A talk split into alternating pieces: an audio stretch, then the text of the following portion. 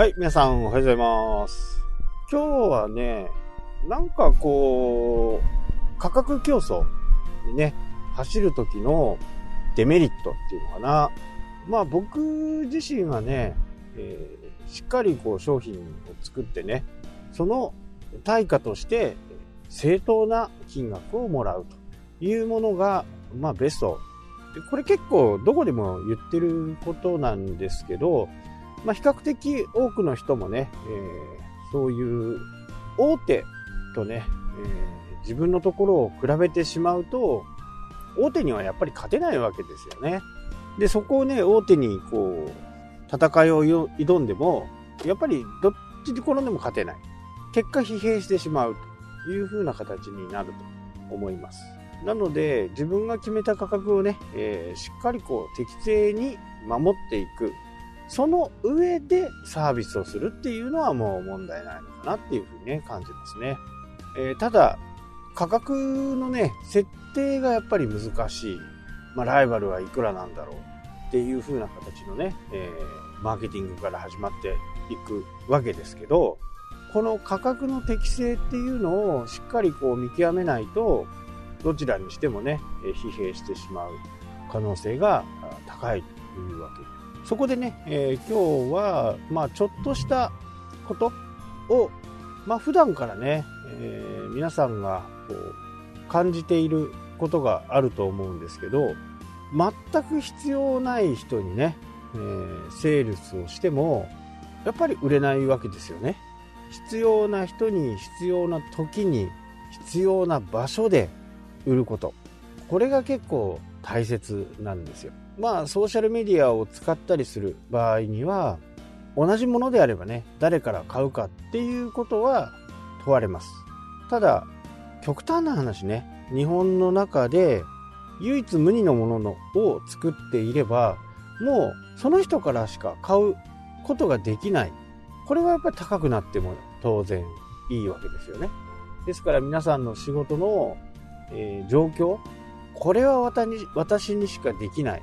そういう仕事の作り方を作っていく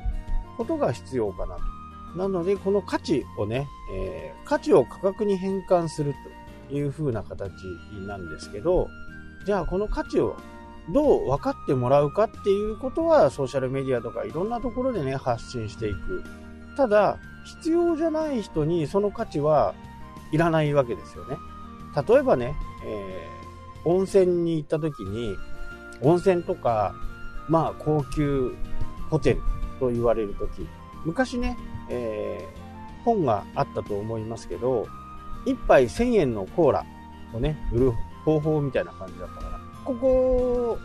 にヒントがちょっとあるんじゃないかなっていうふうにね思います。普通のところで飲む場合まあスーパーで買ったりするとね、えー350ミリ。ちょっと太めのやつのあの缶でスーパーに行ったら80円ぐらいですよね。で自動販売機で買うと140円。130円が140円。で喫茶店とかねそういうところに行くと400円。350円と量はねもっと少ないはずですよ。でこれがひとたび高級ホテルになると1000円とかするわけですよね。まあサービス料とかもね入っているとは思うんですけど1000円。80円の商品が1000円になる。この価値を提供しているのがそのホテルでもあるということですね。でもコーラを必要じゃない人に1000円のコーラはやっぱり売れないし言ってしまえばね、えーじゃあちょっとコンビニ行って買ってきて外で飲もうとかそういう風な形になりますよね。で最初のねちょっと旅館の話をしたと思うんですけどまあ温泉旅館なんか行くと最近でこそねだいぶ安くなりましたけど自動販売機に行くとねちょっと普通の自動販売機より高いじゃないですか。普通が140円だったら180円とかね200円とでこれにもね、えーヒントがあって別にそこで飲まない人は買わないし飲みたいっていう人がいてそのコーラを200円の価値を買った人が認めたからこそ売れるわけですよね。まあ、高いやと言いながらも、え買う。これが価値だと思いますね。水なんかもそうですよね。えー、普段、水道で飲む水、コンビニで買う水、これも金額がもう全然違いますよね、そこ、その場所によってね。もしくは砂漠の中で、もう喉が渇いてカラカラの状態でね、えー、水が売っていたと。その水が1000円だったと。その1000円の価値をあなたは価値としてね、えー、認めてそれを買うか買わないかっていうね、えー、そういう問題ですよね。なので場所とかね、えー、時、時間ですね。場所、時間によってもう全然その価値っていうのがコーラっていうものでもどんなものでもその価値っていうのが